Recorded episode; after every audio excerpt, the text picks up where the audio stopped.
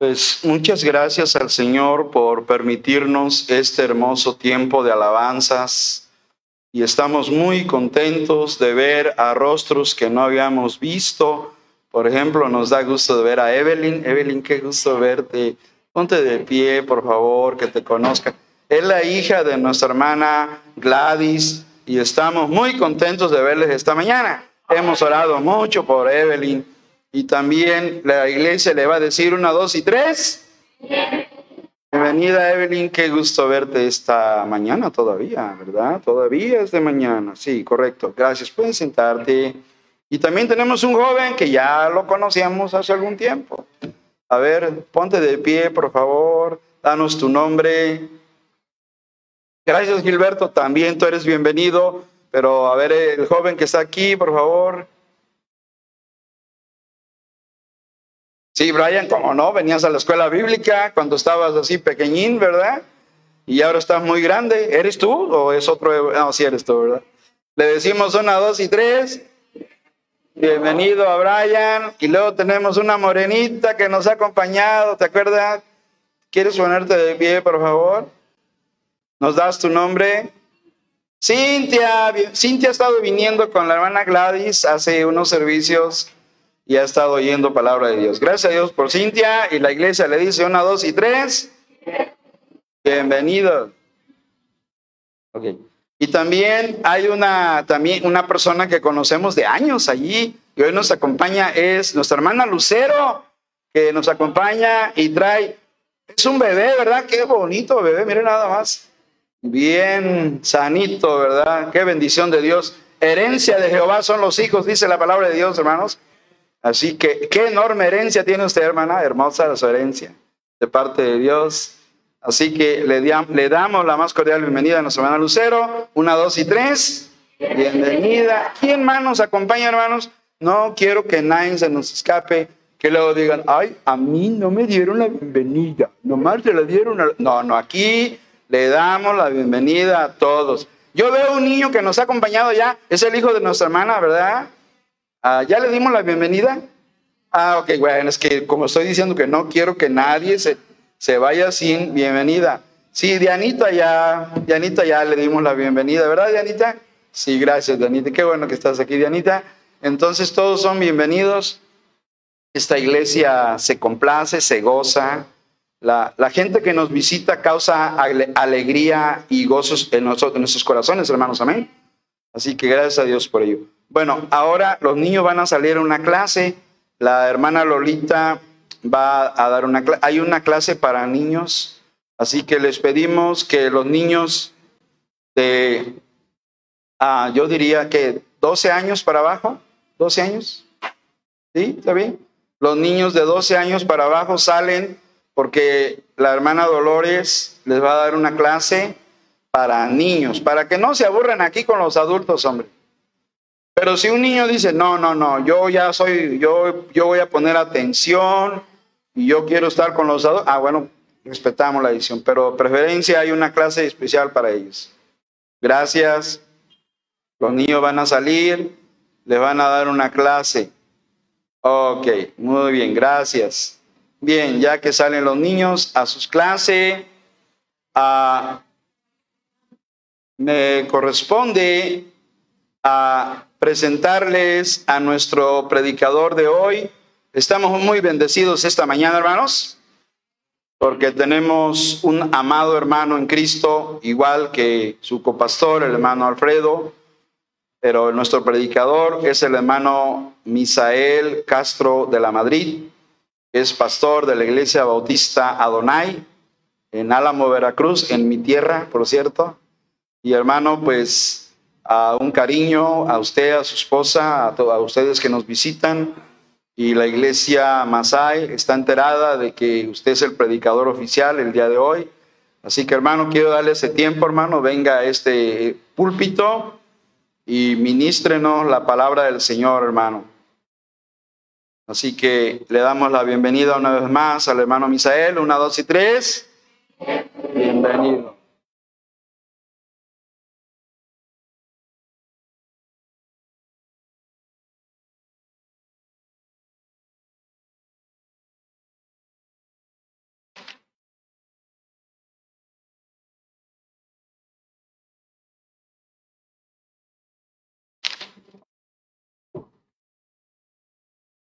Dios les bendiga a todos esta hermosa mañana. Me da mucho gusto estar por primera vez con ustedes y agradezco mucho la, invitación que tuvieron a bien hacerme. Voy a presentarme porque quizás para muchos de ustedes soy un, un completo desconocido. Este, mi nombre es Misael Castro de la Madrid.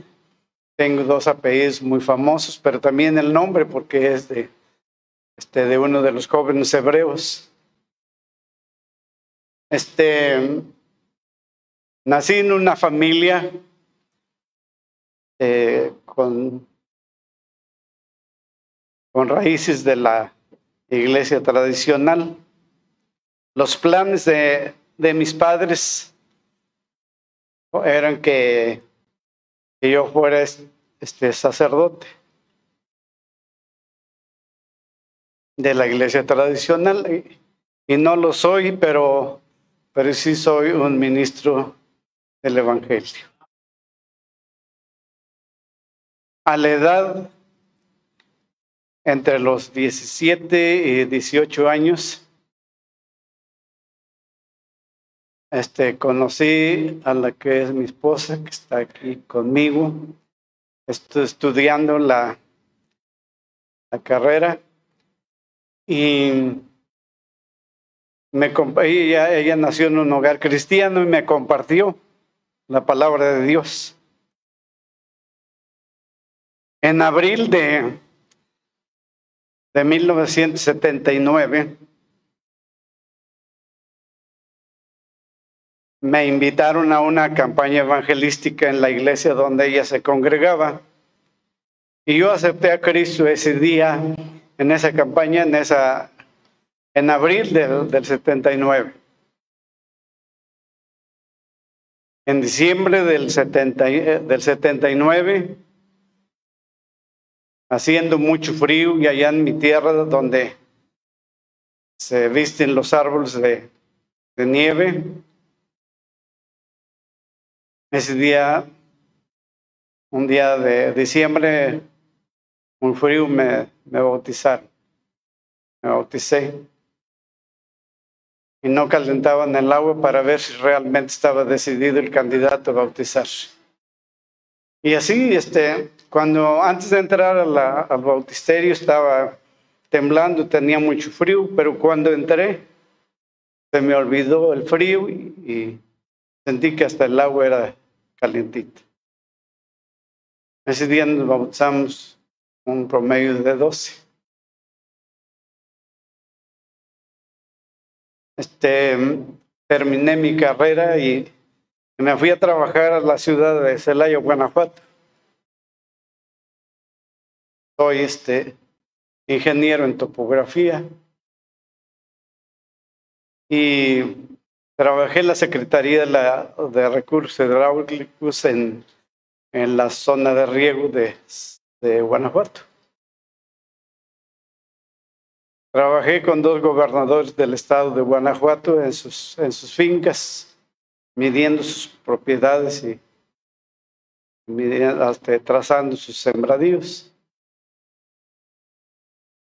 Y, y bueno, el, El 18 de octubre este, de 1980 me casé. Y procreamos tres hijos que ya viven aparte, ya tiene cada quien su trabajo y radican en Tamazunchales, San Luis Potosí.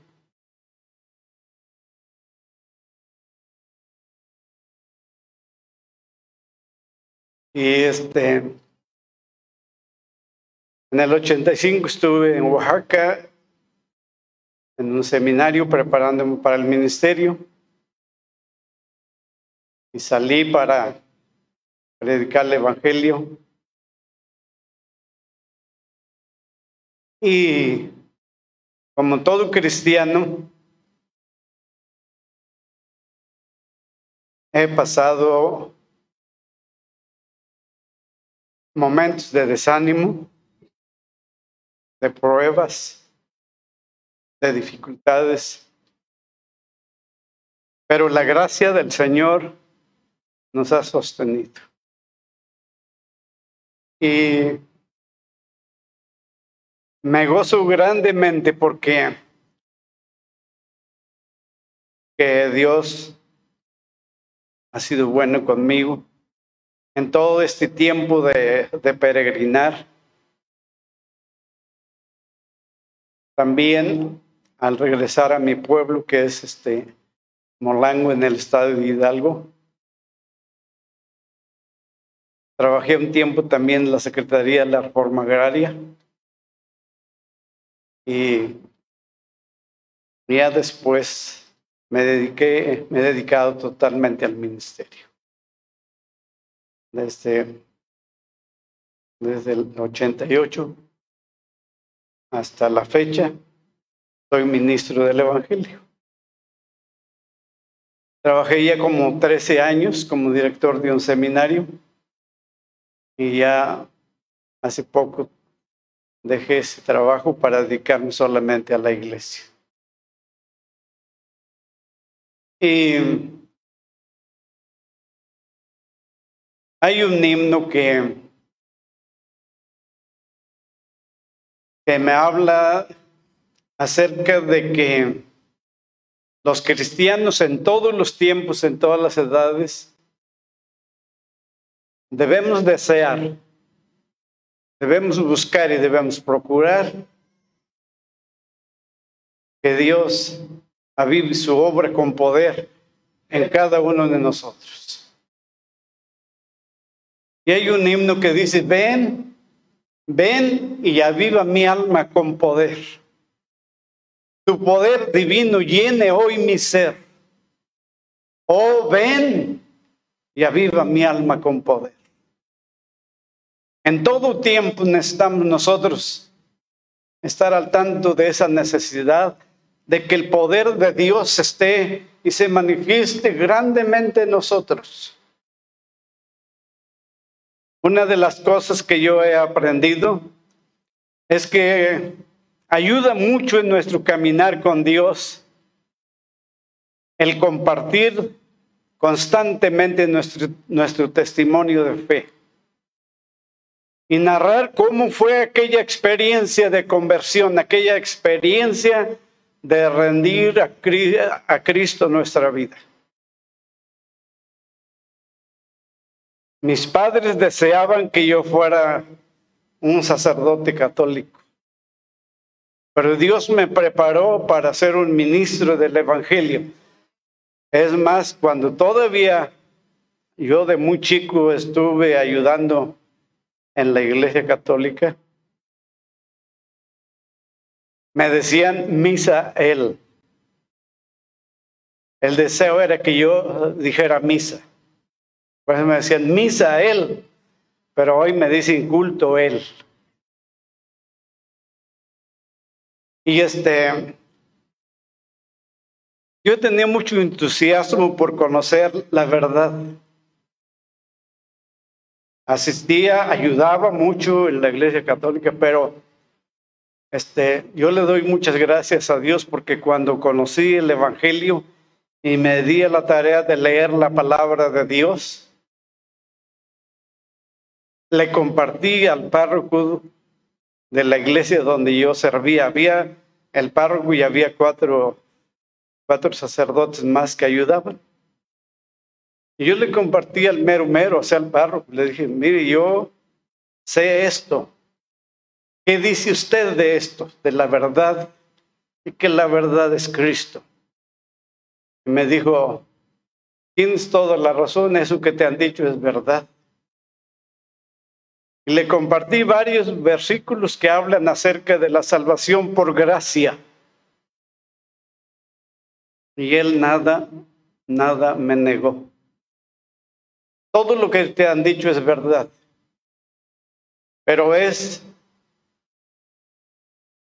de, de los evangélicos la verdad. Y la Biblia que ellos usan y la que nosotros usamos aquí dice lo mismo en diferentes palabras, pero es lo mismo. Y quiero decirte que inclusive la iglesia, la, la, la Biblia que usamos aquí, dice las cosas inclusive más fuertes. ¿Y por qué no las comparte? Porque yo he hecho un pacto y no puedo negar ese pacto. Yo tengo que permanecer, pero usted no va a ser salvo, se va a perder. Al último me voy a arrepentir. Y si no tiene oportunidad, espero que sí. Porque mi deber es este eh, promover mucho a los ídolos, promover mucho a las imágenes, porque de ahí obtenemos muchos recursos para darle a Roma. Y me dio mucho dolor y tristeza que me dijera eso. Y me dijo, te aconsejo que, todo, que con toda libertad sigas el camino que has conocido. Pero te suplico que no le digas a nadie. Porque la iglesia católica se va a quedar sin felices.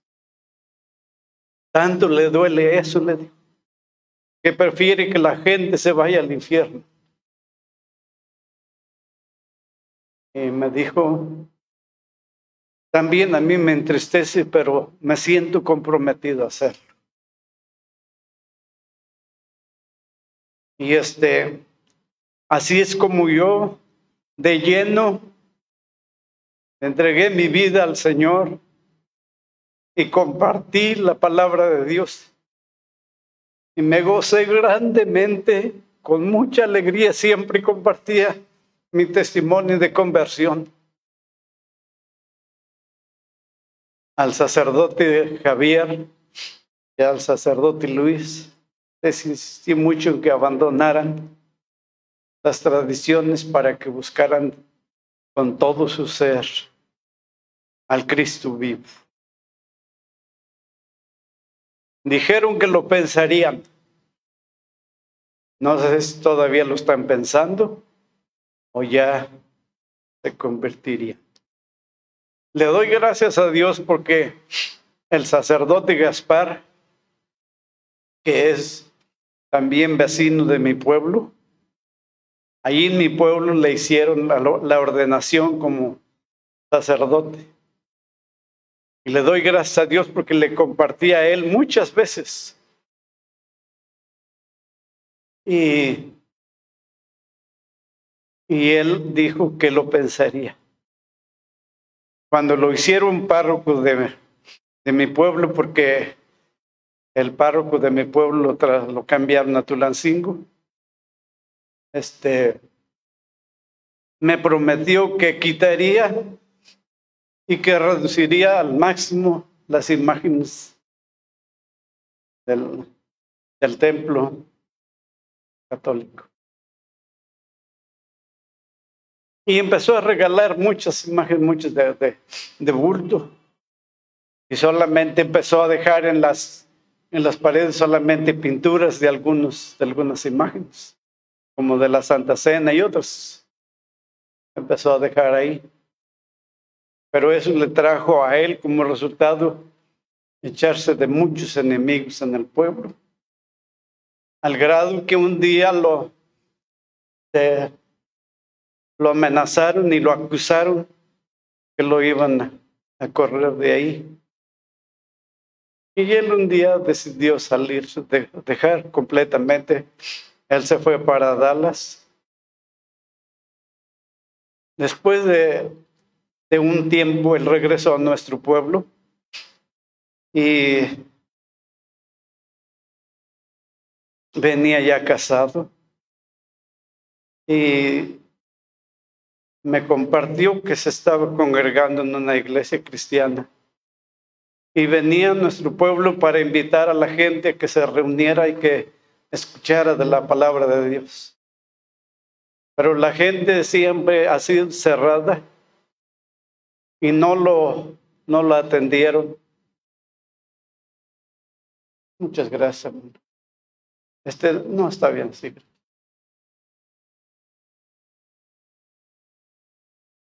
Y él se regresó también con mucha tristeza. Y su, su familia también lo, también lo despreció. Por la gracia y la misericordia de Dios, varios de mis hermanos conocieron a Cristo y principalmente mis padres. Mi esposa y yo los vimos hasta que, hasta que ellos fallecieron pero los dos rindieron sus corazones a Cristo. Y es para mí un privilegio el poder haber ministrado a mis padres y a mis hermanos con la palabra de Dios.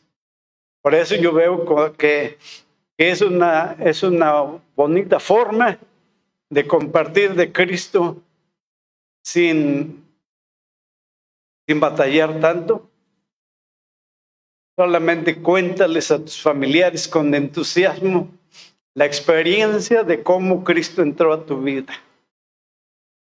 Y si te sabes los, los versículos claves, enséñales qué es lo que dice la palabra de Dios para que no se pierda.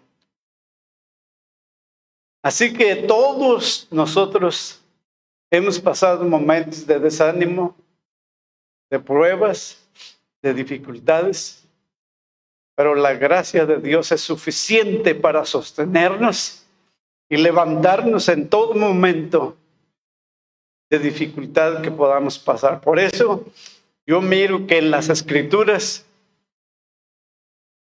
nos dice repetidas veces cómo este, los, los, los salmistas, los que los que los profetas hablaron mucho en relación a la necesidad de avivar nuestros corazones, de avivar nuestra vida, para permanecer en la gracia, en el, en el camino correcto de la vida cristiana. Por razón de tiempo no vamos a leer todos los pasajes, pero los voy a mencionar. Y, por ejemplo, el profeta Habacuc en su tiempo le pedía a Dios que avivara su obra en medio de los tiempos, que la hiciera florecer. Y hoy deseamos lo mismo, que en medio de los tiempos difíciles que vivimos, deseamos que Dios avive su obra con poder, que haga su obra en nuestros corazones, en nuestras vidas, para que tengamos ese poder, esa capacidad y ese valor de hablar de Cristo, con la convicción plena de que es el único medio para la vida eterna. El apóstol Pablo aconseja a Timoteo que avive el fuego del don que Dios le ha dado, que está en él, que Dios le ha dado. Y de igual manera nosotros debemos pedirle a Dios que avive el fuego, el fuego que hay en nosotros cuando recibimos a Cristo, cuando el Espíritu Santo está en nosotros para guiarnos. El profeta Isaías describe el avivamiento como una experiencia de alegría y acto como un acto milagroso.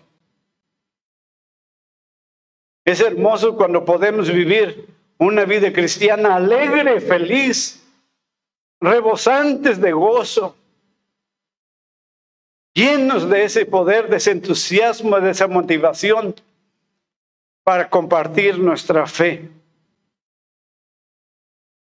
El profeta Jeremías describe el avivamiento él dice, si nos examinamos y nos analizamos y analizamos nuestros caminos y este, y recomienda que nos acerquemos, que volvamos a Jehová, que le busquemos con todo nuestro corazón.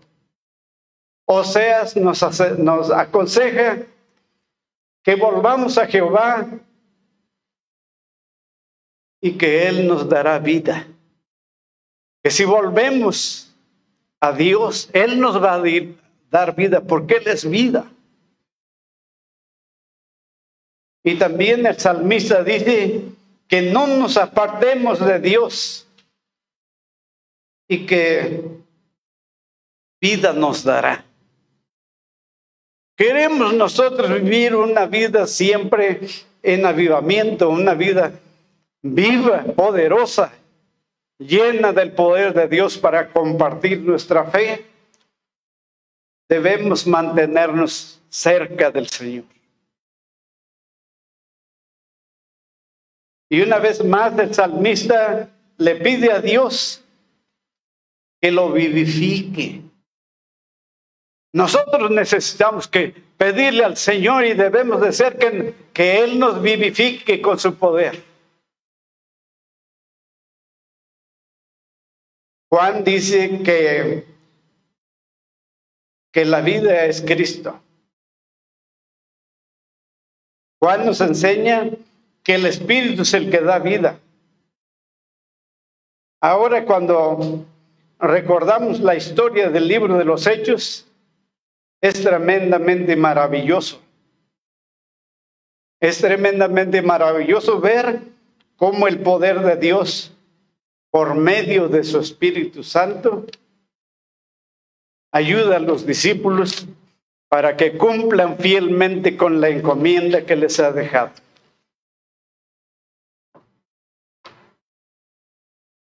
El Espíritu Santo, manifestado en el día del Pentecostés, fue una experiencia llena de poder, experiencia este, experimentando los discípulos.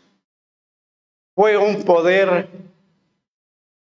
que permitió que se realizaran muchas, que se realizaran muchas maravillas y prodigios y la obra del Señor creció en gran manera. Ahora vamos a ir a Hechos, a Hechos 1.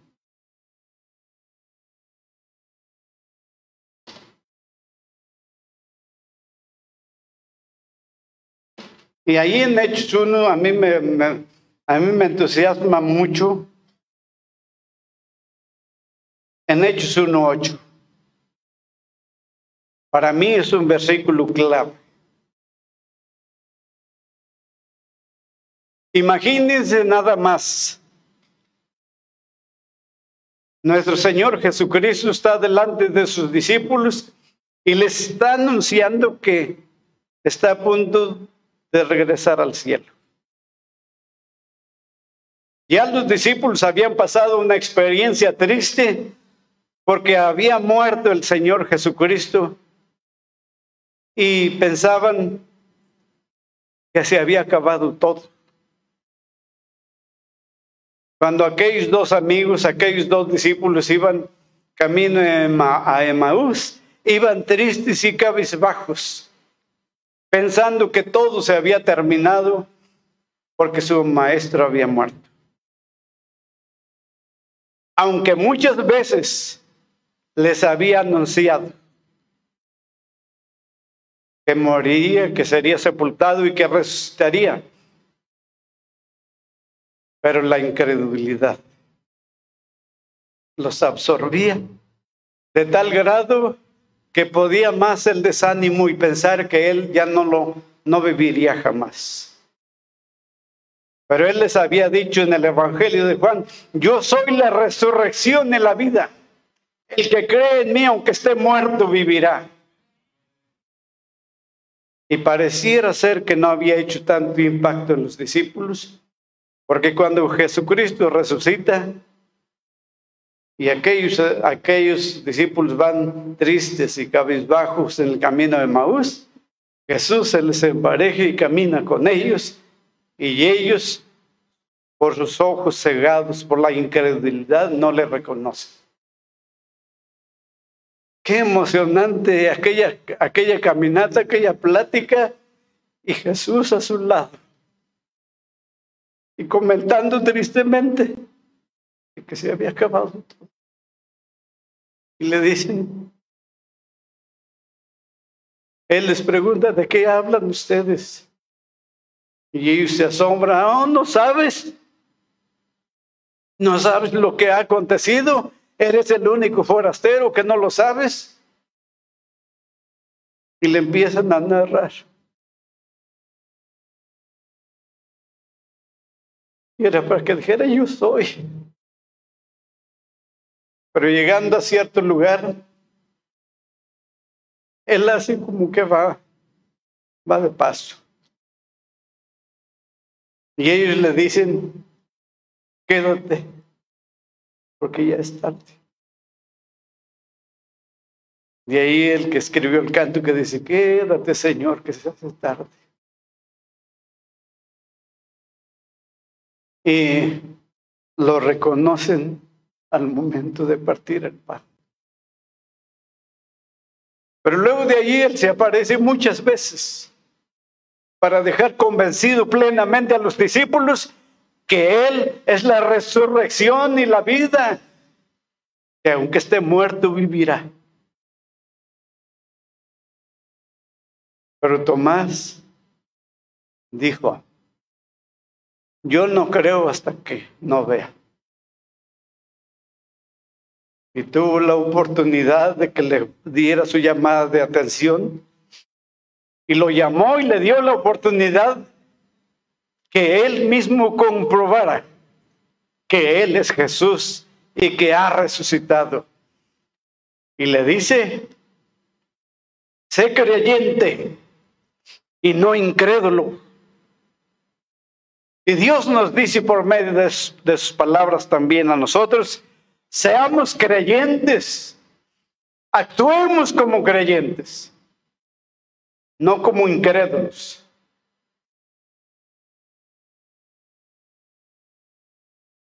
A veces cuando hacemos la invitación para que salgamos a compartir la palabra de Dios, muchos me han dicho a mí, hermano, esos ya saben, no quieren.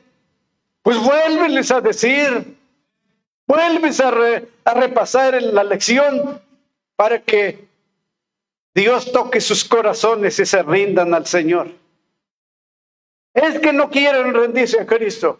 Es que tú no los tienes que obligar a que se rindan a Cristo. Tú compárteles. El que hace la obra es el Espíritu Santo. Y así tenía yo un alumno en el seminario que se enojaba y quería obligar a las personas a que se rindieran a Cristo. Y es que porque nosotros les pedíamos un informe de cuántas almas convertidas y quería obligarlos. Le dije, ese no es, no es la forma. Ponte a orar por ellos. Comparte la palabra con sencillez y con humildad y deja que el Señor haga la obra.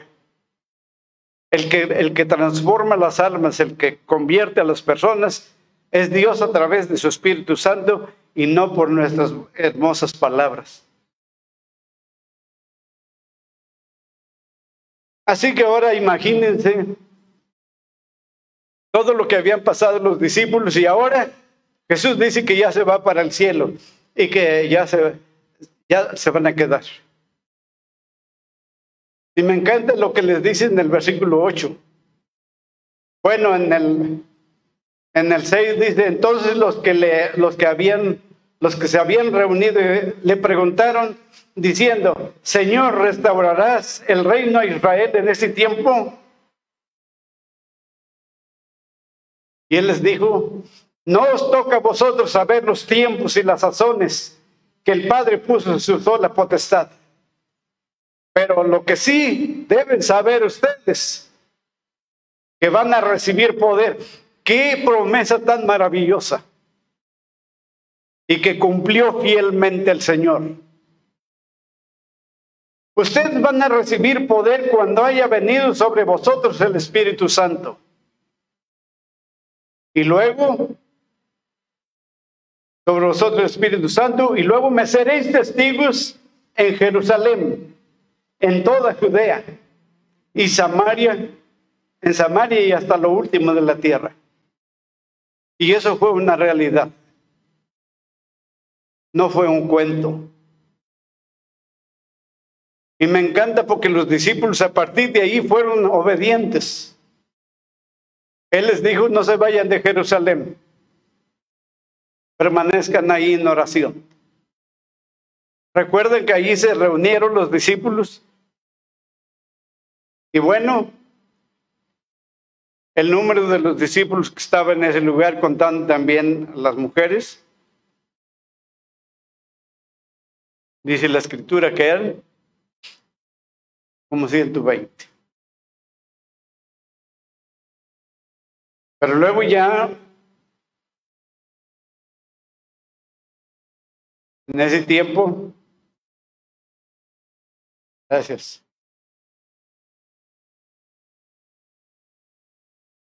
Las maravillas tremendas.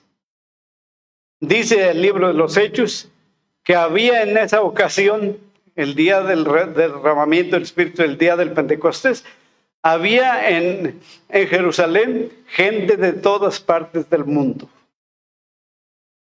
Y menciona varios lugares.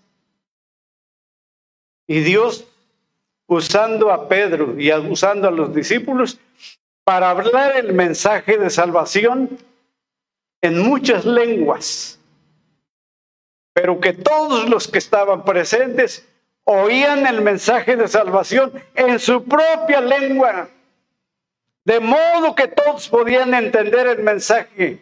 Dios no es un Dios de confusión, sino claro, para que todos escuchen el mensaje en su propia lengua y no digan no entendí.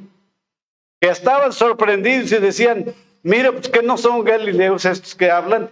¿Cómo los oímos que hablan en nuestra propia lengua en la que, en la que hemos nacido? Y mencionan partos, medios y este, una obra poderosísima de parte de nuestro Dios, de modo que todos escucharan el Evangelio, todas las naciones, todos los lugares que estaban representados ahí, escucharon el mensaje de salvación en su propia lengua. Y si eran 120, ese día con la predicación de aquel Pedro, aquel Pedro que, que tuvo muchos, muchas fallas, muchos muchos defectos como muchos de nosotros. Ahora es un Pedro transformado por el poder del Espíritu Santo y un mensaje tremendo, de modo que en esa ocasión se convierten como tres mil personas. Y ahora la iglesia ya no son, ya no son 120, ahora son como 3120. ¿Se dan cuenta cómo creció la obra? Pero ¿quién hizo crecer la obra? Dios a través de su Espíritu Santo. Y aquellos hombres que se dejaron usar por Dios, que fueron obedientes al consejo que Dios les dio. Hoy, de la misma manera, podemos ser usados poderosamente por Dios, porque el Dios de los discípulos, el Dios de aquellos tiempos de la iglesia primitiva, es el mismo Dios en el cual usted y yo hemos creído. Solamente que tenemos que usar las herramientas que Dios nos da en su bendita palabra para que podamos avanzar en esa preciosa tarea que Dios nos ha encomendado. Vean, como es el libro de los hechos, aquí ustedes ya no vamos a ojear para otro lado, no nos vamos a confundir. Así que vamos a ir viendo cómo Dios avivó su obra y cómo creció su obra. Y eso es una garantía que también es nuestra para poder ver, para poder este, experimentar cómo Dios va a llevar adelante a la iglesia en este lugar, creciendo grandemente. Hay que, Costa Rica es una ciudad grande y con mucha gente. Y aún a los hermanos allá en la misión. La obra debe crecer poderosamente, porque el Dios en el que hemos creído es todopoderoso. Así que debemos creer, debemos confiar. Me van a ayudar a buscar los pasajes y los van a leer fuerte y claro para corroborar lo que, lo que se dice acerca de este crecimiento. Ya les mencioné Hechos 2.42, pero léanlo. Dice, ahí vamos a permanecer en Hechos 2 para que no nos, ahí vamos a ir avanzando para que no, este, no nos pierdamos. Hechos 2.42, ¿qué dice?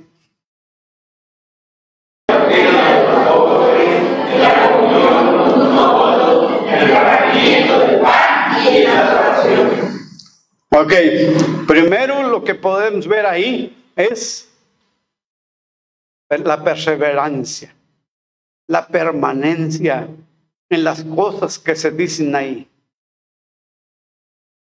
Pero si empezamos a, poner pretextos de, hermano, ¿vas a ir al culto hoy? Oh, no, te, soy muy cansado. Oh, no, yo tengo mucho trabajo.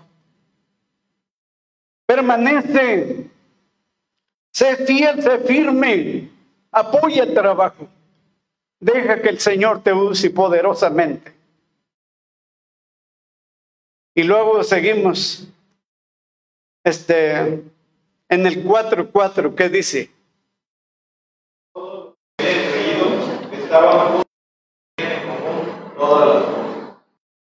No había egoísmo entre ellos. Todo era para, todo era de todos. Y todo lo ponían a disposición para la obra de Dios. Eran obedientes a la palabra de Dios y ese era el secreto. ¿Qué es la motivación de Dios para bendecirte? Que seas obediente o que le desobedezcas. ¿Qué es la motivación de un padre en relación con sus hijos? Que sus hijos le obedezcan. Pero no ahora los hijos dicen, no, tú eres anticuado. No te puedo obedecer, ya es anticuado. 6.1.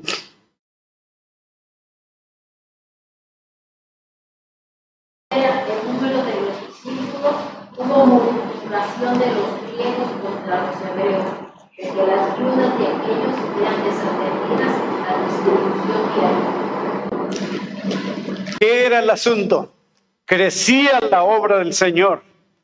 Y ahí surgió una necesidad de nombrar a los diáconos, porque eran desatendidas las viudas.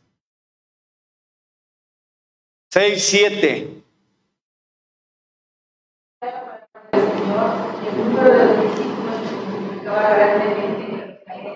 También muchos de los ¿Se dan cuenta? Crecía y crecía la obra del Señor, pero los discípulos, los hijos de Dios, estaban al tanto de lo que Dios les había indicado. 6, 7. ¿Es el que leyeron? Entonces, 9.30.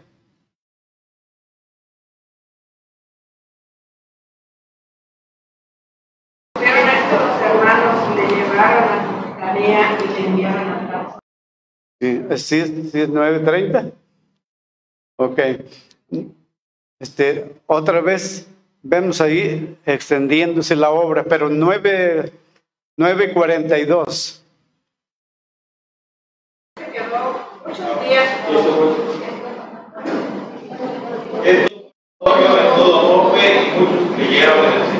Otra vez la clave es, muchos creyeron. 9, ese fue el 942, ¿verdad? 1121. La del Señor estaba con ellos y gran número creyó y se convirtió a Señor. Otra vez, la mano del Señor está con nosotros, estaba con ellos. La mano del Señor quiere estar con nosotros. Y muchos van a creer en el Señor. 11.24.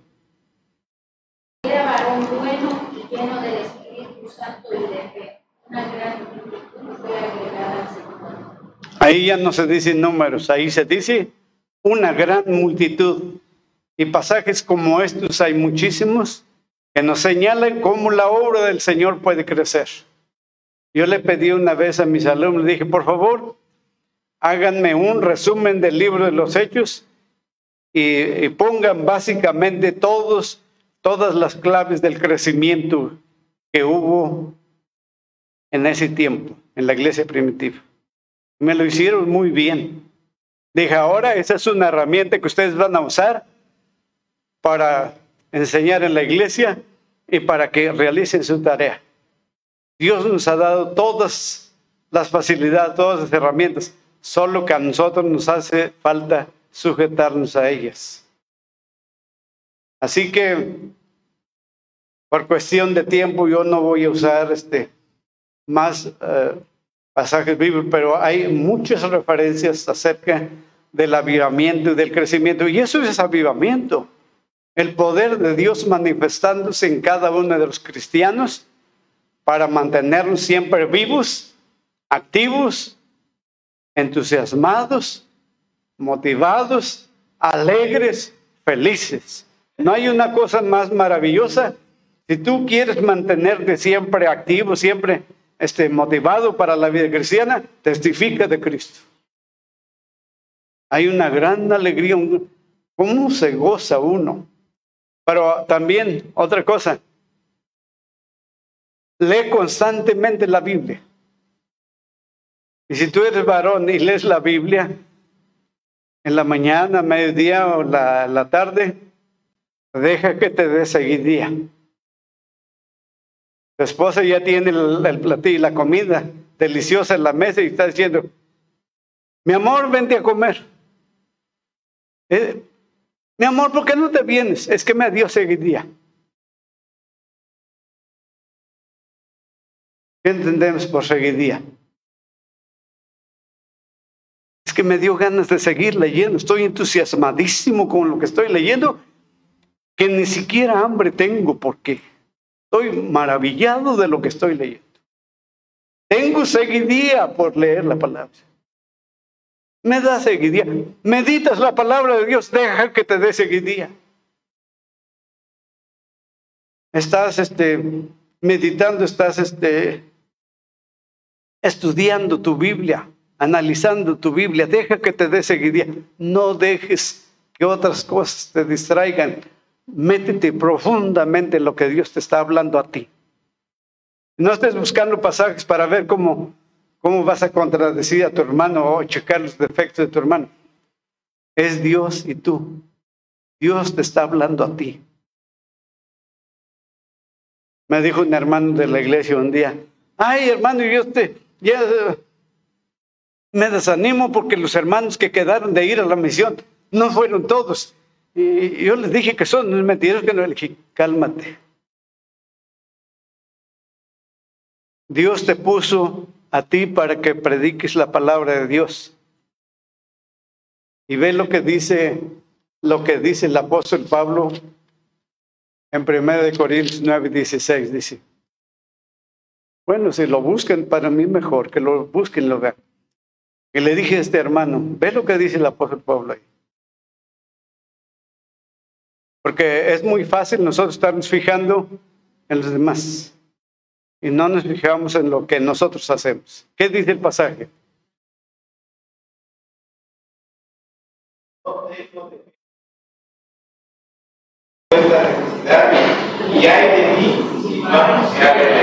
Dice el apóstol Pablo, ay de aquellos, ¿por qué no lo hacen? Ay de... No, no, él dice, ay de mí. Y Yo le dije al hermano, ay de ti si no lo haces, porque Dios te ha encargado eso. Que vayan los hermanos contigo es una bendición. Felicítalos, anímalos, agradeceles, trátalos bien. Pero no los estés juzgando porque no pudieron ir o porque no fueron.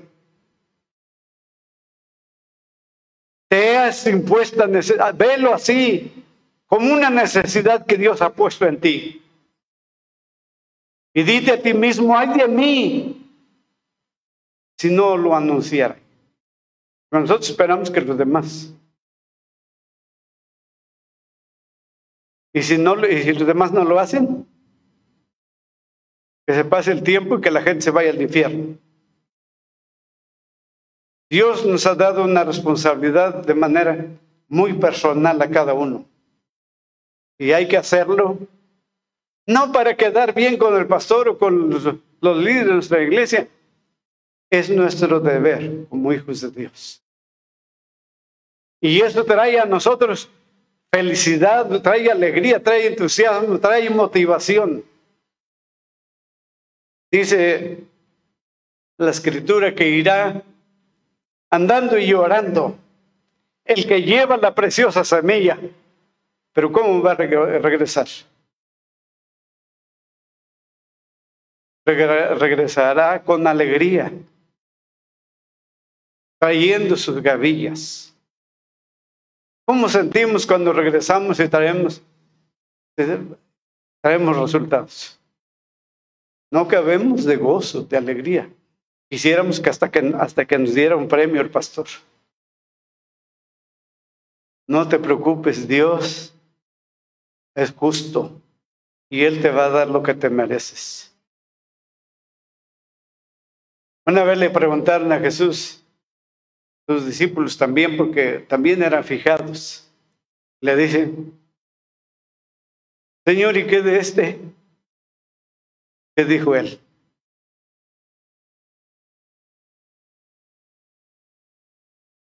Dice, ¿a ti qué? Sígueme tú. Vulgarmente diríamos nosotros, ¿qué te importa a ti? Tú haz lo que te toca hacer. Me llama mucho la atención aquella mujer que, humilde, que Jesús la alaba mucho, dijo, hizo lo que podía. Y Dios es justo, no te va a exigir a ti que hagas lo que no puedes, haz lo que puedes. Una vez este, una hermana llevó tamales para convivir y el pastor le dijo, este, no te es que nomás dice tamalitos sencillos, no te preocupes, hiciste lo que podías. Dale gracias a Dios porque hiciste lo que podías. Dios no te va a exigir más de lo que tú no puedes. Él conoce tus limitaciones, tus debilidades. Así que adelante, hermanos. Quiero concluir con algunas cosas que tengo al final.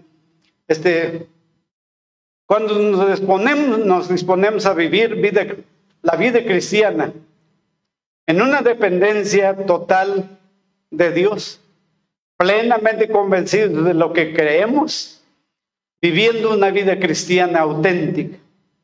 Y estamos dispuestos a vivir conforme con algunos principios que nos ayudan a vivir una vida cristiana, una vida cristiana más práctica. No sufriremos este desánimo fácilmente. De la no sufriremos desmotivación sino que todo el tiempo de nuestra peregrinación en la vida cristiana será muchas, muchas victorias. Este, y aquí solamente voy a mencionar de pasadita algunos principios que ustedes ya han de saber, pero sería mucho mejor si los analizan uno por uno y todos ellos tienen mucho fundamento bíblico. Y, disculpe, pero a mí me han hecho, me han servido de mucho. Y ojalá que ustedes también. Miren, si observan, si analizan la escritura, se van a dar cuenta que Dios es un Dios de orden, que Dios es un Dios que planea todo, que Dios es un Dios de visión, un Dios de misión, y un Dios que tiene metas para ir avanzando. Los cristianos, de la misma manera, debemos tener visión, debemos tener una misión. y debemos trazarnos metas porque las metas nos motivan a seguir avanzando. Yo recuerdo mucho a mi padre, mi padre no sabía leer ni escribir y es, más, era un borracho perdido y mi madre por lo mismo. Crecimos por la gracia y la misericordia de Dios sin cuidado de papá y mamá. Pero cuando tenía, cuando a veces que dejaba un poco de tomar, iba al campo a limpiar el, solar o, donde sembraba.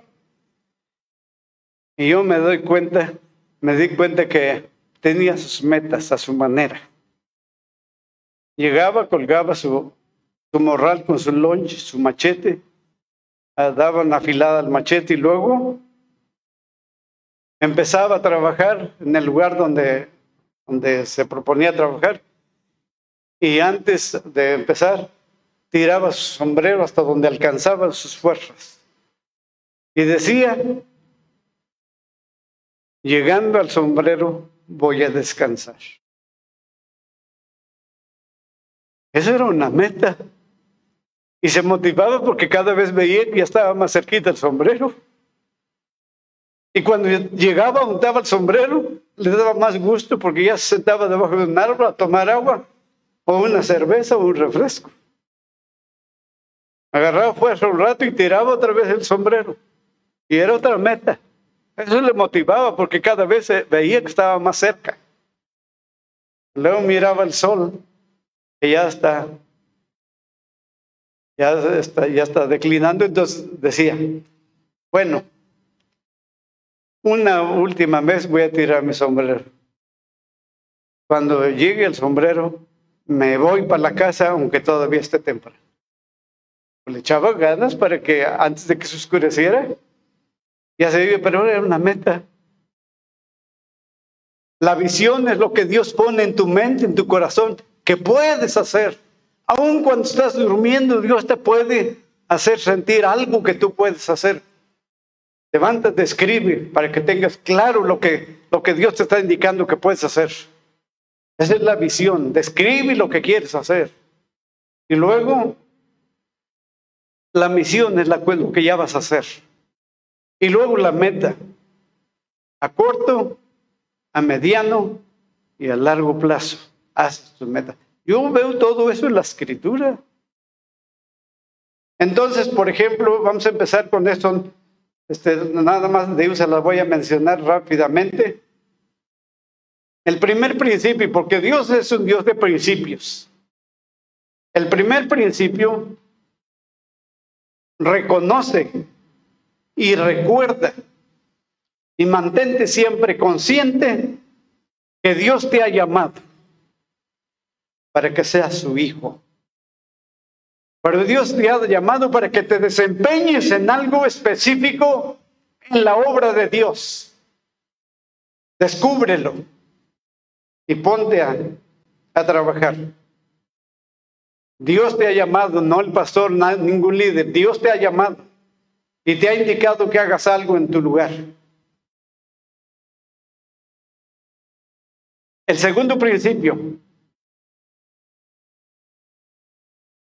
Deja que Dios te ayude a tener una, una visión. El tercero, bueno, si ya tienes la visión, descríbela, escríbela en un cuaderno para que esté bien clarita esa visión. Y luego de esa visión, la, la misión, qué es lo que vas a hacer. No necesariamente tiene que ser una misión como la de Oreb o de, ¿cómo se llama? De, este, de Berea. Esa es una forma de misión, pero hay muchas formas de misión que tú puedes realizar aún aquí mismo. Así que deja que el Señor te dé la visión, la misión y luego ponte metas a corto plazo, a mediano plazo y a largo plazo para que te vayas motivando.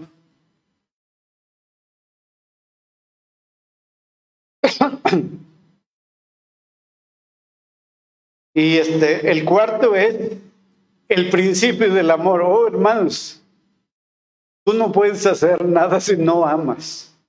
Yo, nosotros cantamos un coro que dice, ama si quieres ser feliz. Ama y todo cambiará.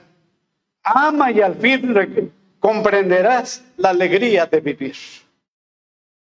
Amar es mucho mejor que odiar. Y amar no es un sentimiento ni una emoción. Amar es una decisión.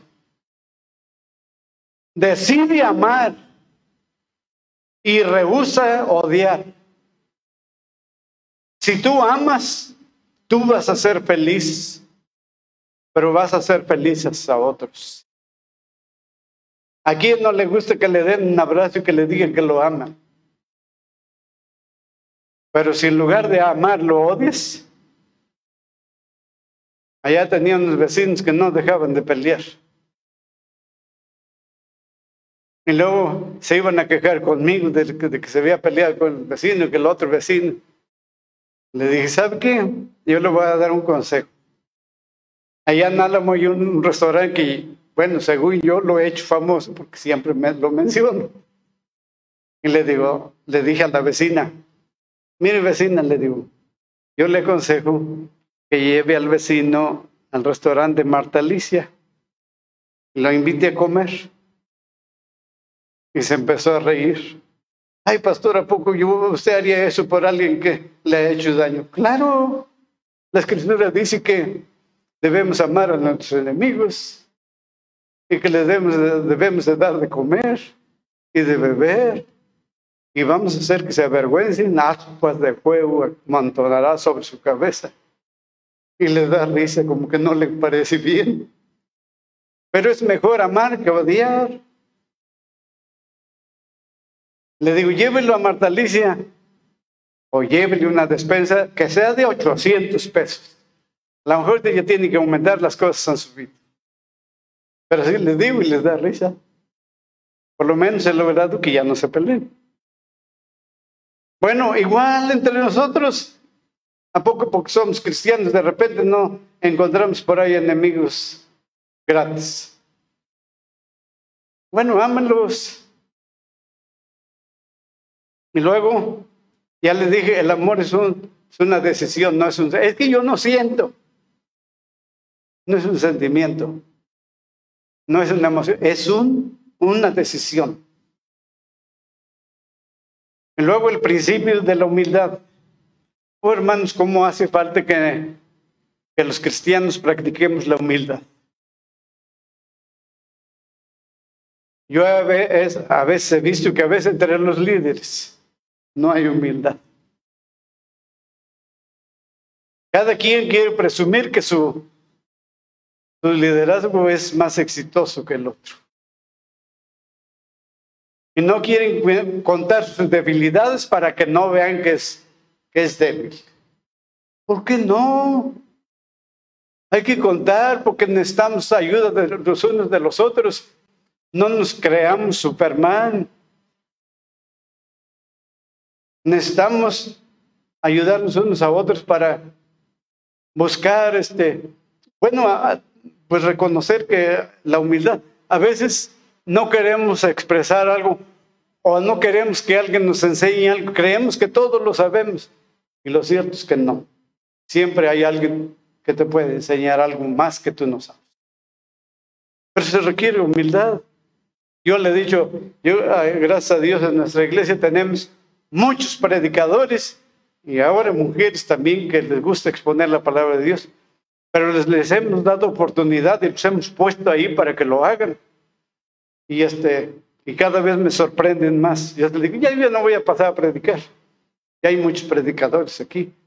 Aún el hermano que se ve más sencillo, con menos preparación, me edifica grandemente las cosas que enseña, porque me he dado cuenta que se ha esforzado y ha estudiado y me ha enseñado cosas que yo jamás me imaginaba que me podían enseñar. ¿Se acuerda de Cuco, hermano Alfredo? Y yo le dije que le iba a dar una, que lo iba a felicitar con un abrazo y eso. Y después le dije, mejor no te voy a dar un abrazo porque me vas a decir que si con eso ya vas a comer. Mejor te voy a dar una ofrenda de felicitación. Es que hay un hermano ahí en nuestra iglesia que cada vez que le dice uno algo, o le cuenta, le platica uno algo, dice, con eso ya comí. Y entonces dije, pues para que no me diga así, mejor le doy el abrazo, pero también le doy algo para que se compre un pollo con su familia.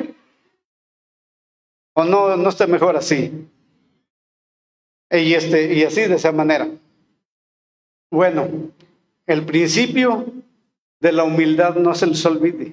Investiguen en la Biblia, van a ver cómo, cómo, cómo dice la Biblia acerca de la humildad. Y luego, el principio del dominio propio. Que cómo batallamos con eso, ¿verdad? Nos dicen algo y no nos quedamos callados. Dominio propio, aguántate. No sabes como aquello dice, él me paga con plata, yo le pago con oro. Quiere decir, yo le voy a hacer peor. No dice Romanos 12, dice, no seas vencido de lo malo. Vence con el bien el mal. No dice el apóstol Pablo, no defraudes. Es mejor ser defraudado que defraudar. Como cristianos tenemos que aceptar mejor el fraude o, el, como dice la otra. Allí está en Romanos, eh, digo en, en Primera de Corintios 6 para no estar adivinando. Primera de Corintios 6, ahí vamos a ver rápidamente porque es importante esto que lo aprendamos. A ver si me ayudan a encontrarlo. 6, 7. ¿Qué dice? Así que, por cierto, deseamos más de nosotros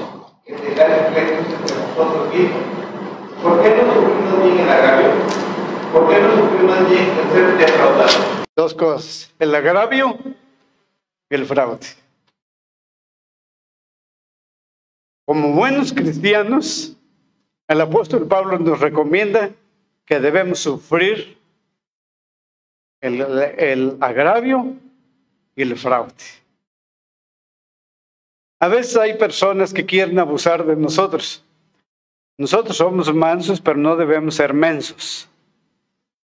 Entonces, como tú eres cristiano y no puedes decir que no, te agarran de su puerquito. Y vienen y te piden dinero y te prometen que te van a pagar y no te pagan. Al cabo es cristiano, no me puedes demandar. Y yo les he dicho a los hermanos, si tienes las posibilidades y alguien te pide mil, dale 500, pero no pides que te lo regrese. Ten y no tengo más, ayúdate. No vas a pensar que me lo debes.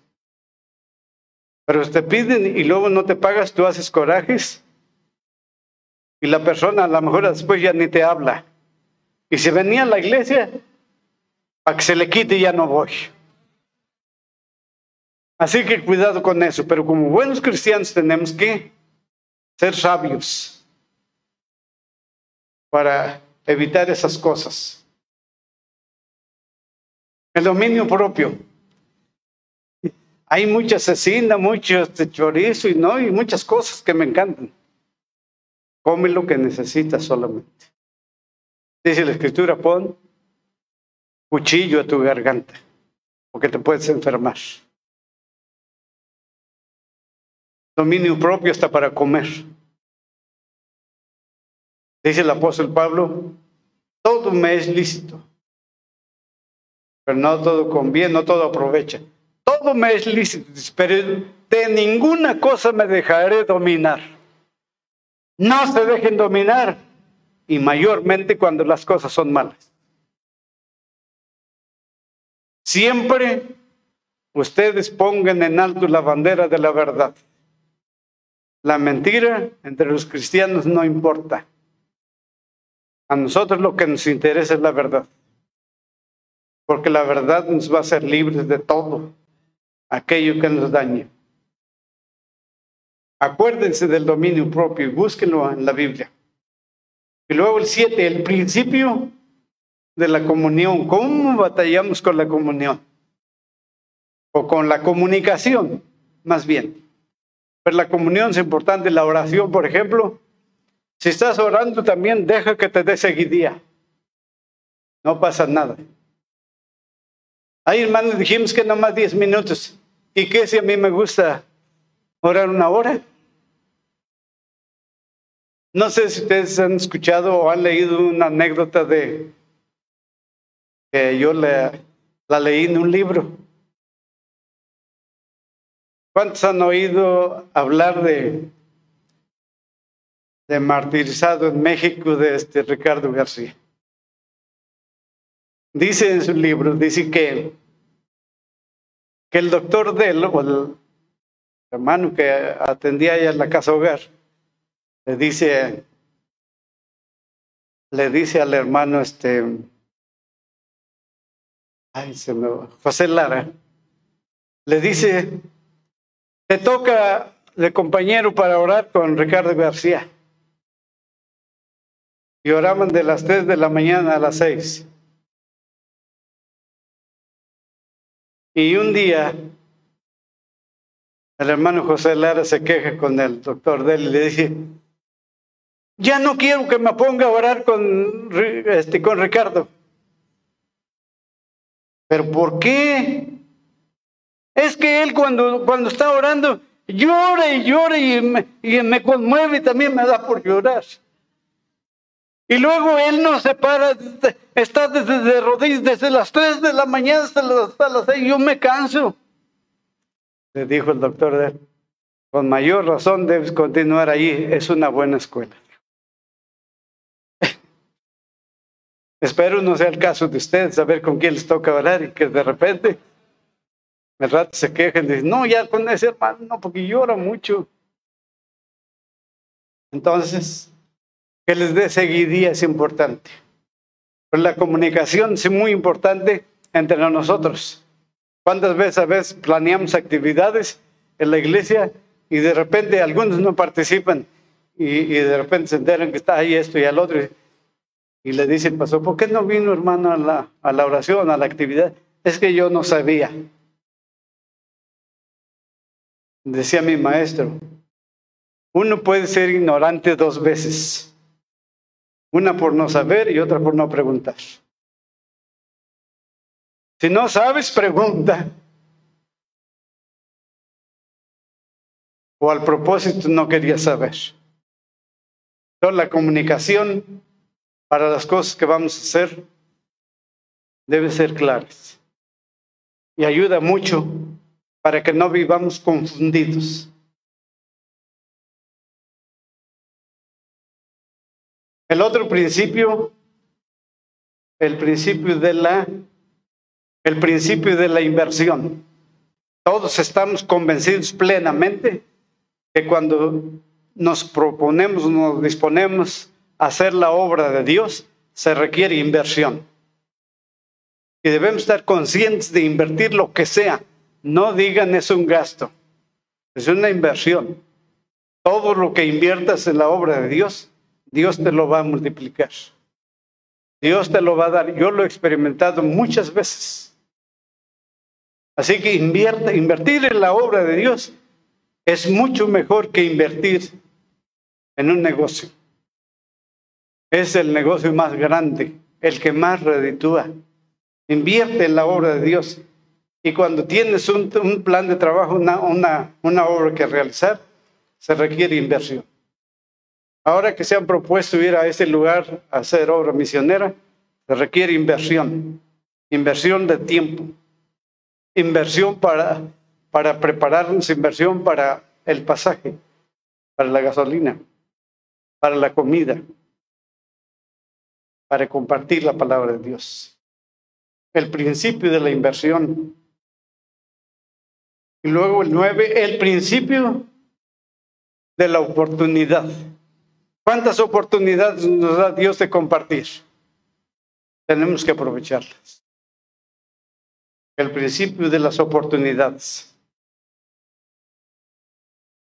Y, y nomás, nomás analicen ustedes, vean si la palabra de Dios nos muestra oportunidades.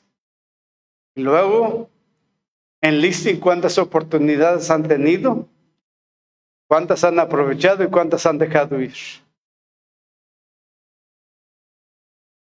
El número 10, el principio de la energía. Dice alguien que habla de este, de este, de este principio, dice que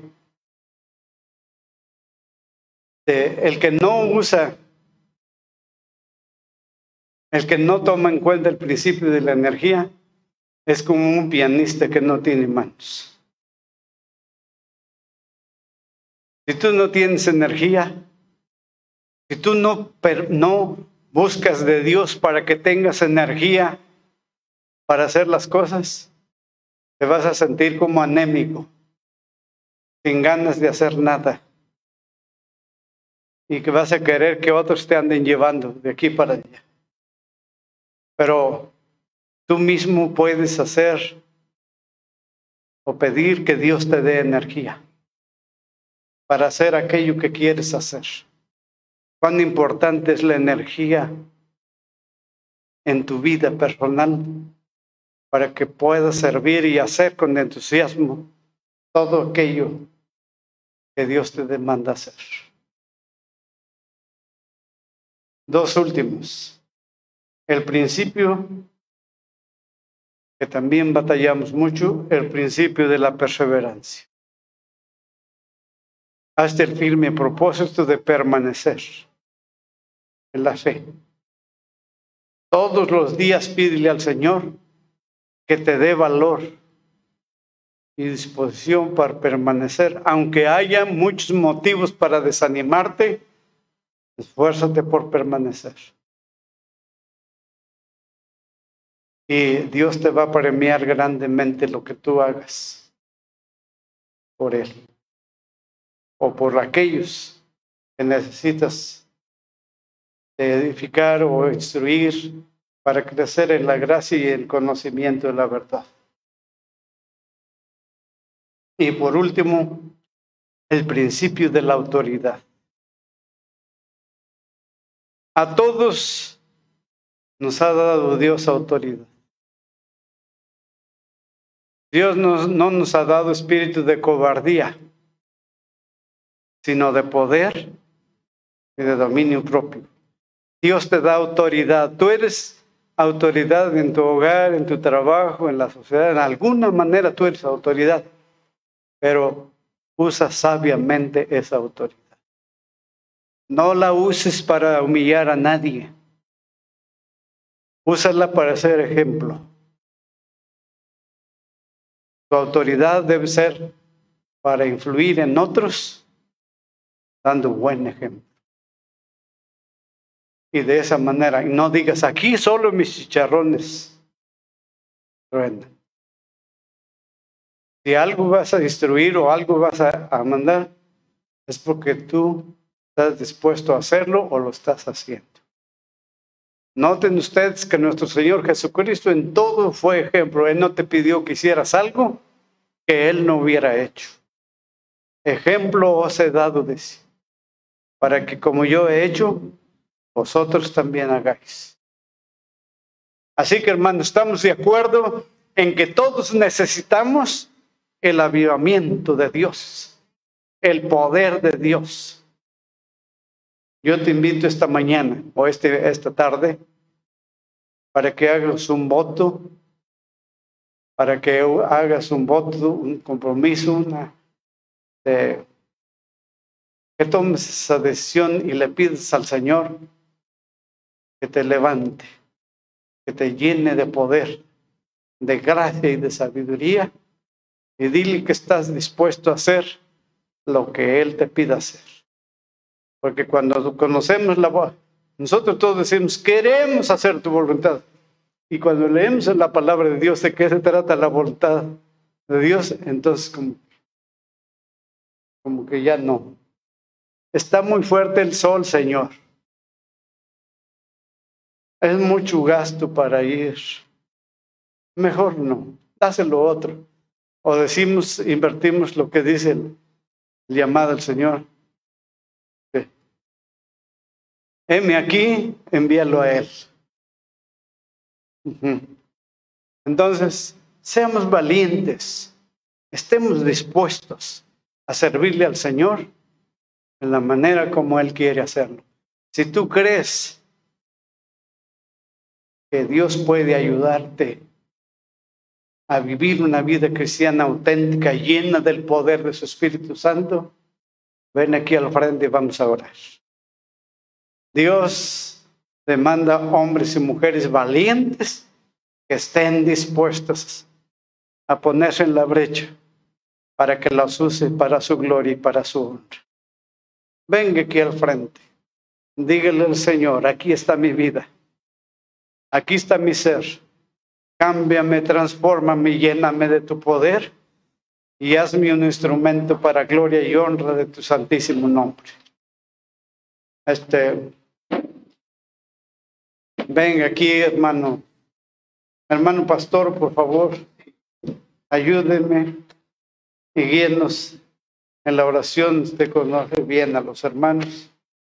Y todos están invitados. Vengan aquí al frente. Dios tiene planes para su vida.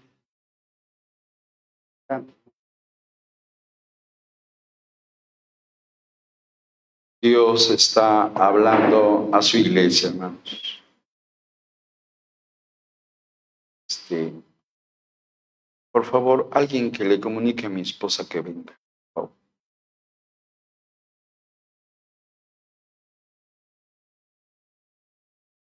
Desde Gerardo Frías, que vino el año pasado, Dios no había hablado tan claro a su iglesia como hoy.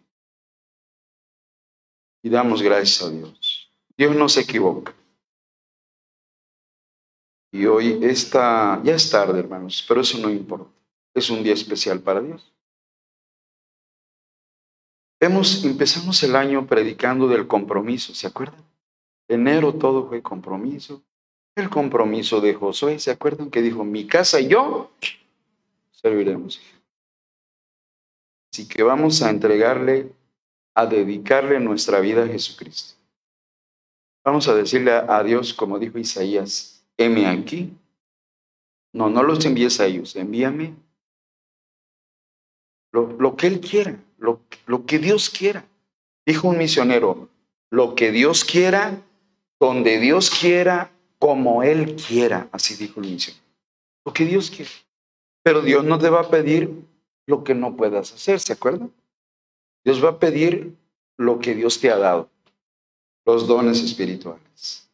Así que vamos a orar. Primero les quiero dar un tiempo a ustedes. Inclinen su cabecita y dígale al Señor como Isaías, heme aquí, envíame a mí, Señor Jesucristo.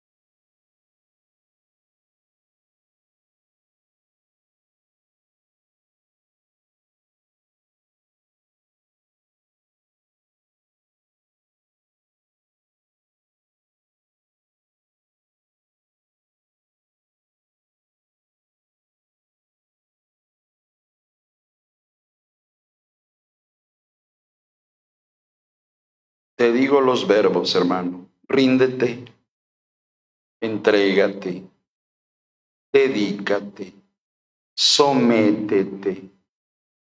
Dale a Dios tu vida. No vas a perder nada.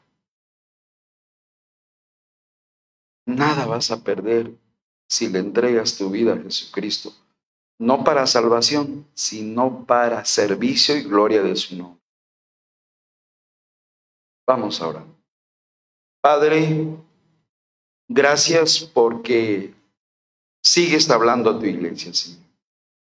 Y no te equivocaste a traer tu siervo. Al contrario, has confirmado tu palabra, has confirmado que tú amas a esta iglesia como a todas tus iglesias verdaderas, como la iglesia Donay en Álamo, que tenemos el privilegio de conocerla, que dirige tu siervo, nuestro hermano Misael, nuestro hermano Alfredo. Y hoy les has traído para traer un mensaje de avivamiento, de poder, de mucha sabiduría, Señor. Pero sobre todo un mensaje 100% espiritual.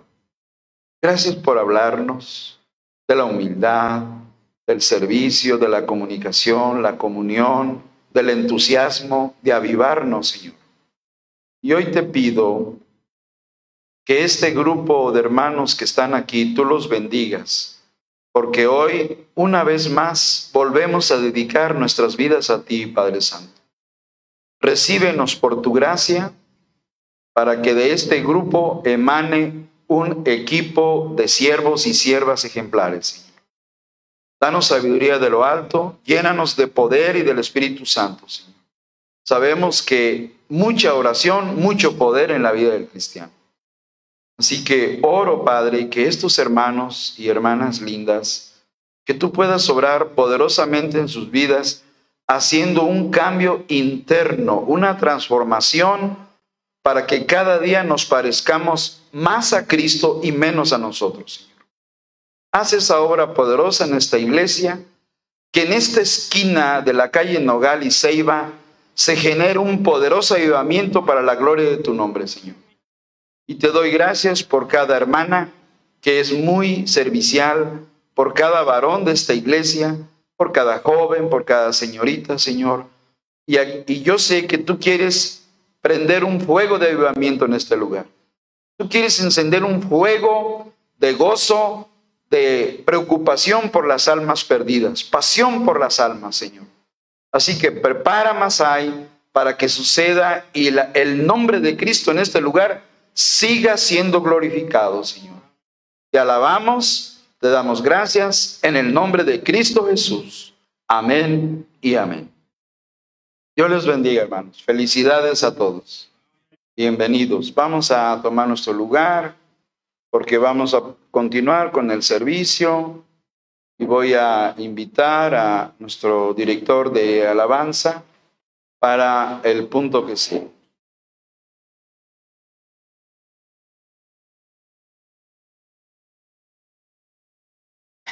Gracias a Dios por su palabra. Por ahí nuestra hermana Cecia estará posteando en el grupo de la iglesia, en el chat, los, los 10 principios. ¿O cuántos fueron? 12. 12, los 12, me quedé en el 10. Los 12 principios para estarlos recordando, reflexionando a lo largo del año, hermanos. Más de uno de ellos resonó en nuestra cabeza, ¿verdad? Gracias a Dios por su palabra, gracias por el siervo de Dios. Y hermanos, este, vamos a dar tiempo para los diezmos y las ofrendas. Quisiera pedir a nuestro hermano Ángel y nuestro hermano Alberto que nos acompañaran y nos auxiliaran en la recolección de diezmos, ofrendas y ofrendas misioneras. Y por el momento les voy a dar un tiempo para que nos preparemos para ello.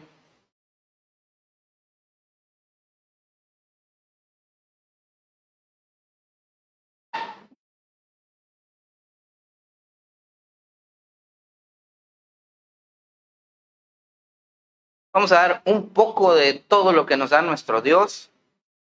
Esto es una decisión personal y voluntaria. No, aquí no es obligado nadie. Cada quien ha tenido su experiencia al cumplir eh, pues esta ordenanza de nuestro Dios. Parece que estamos listos. Hermano Alberto, ¿quiere dirigirnos en la oración?